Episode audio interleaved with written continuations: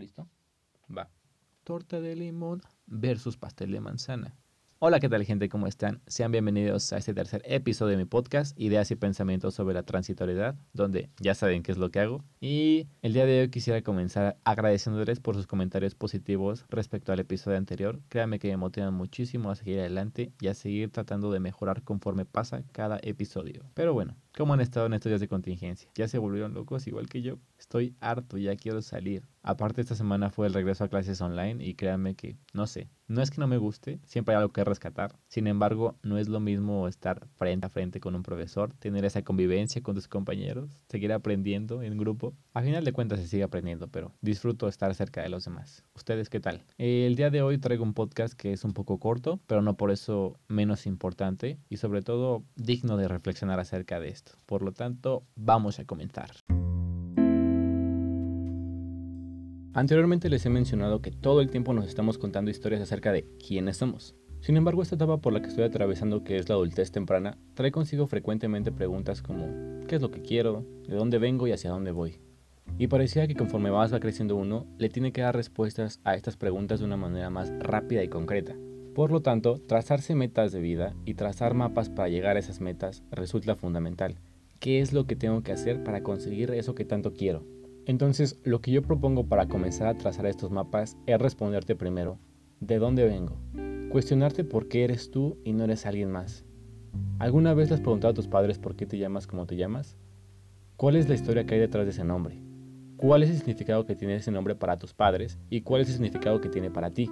Y lo siguiente yo sé que no es apto o adecuado para todos, pero si te sientes valiente y con ganas de conocer más acerca de tu historia, quiero que les preguntes si en algún momento ellos pensaron en abortarte o si fuiste planeado. No me malentiendas, no busco que las respuestas sean buenas o malas y tampoco quiero que salgas ahí si tú mismo no te sientes listo para recibir cualquiera que pudiera ser la respuesta.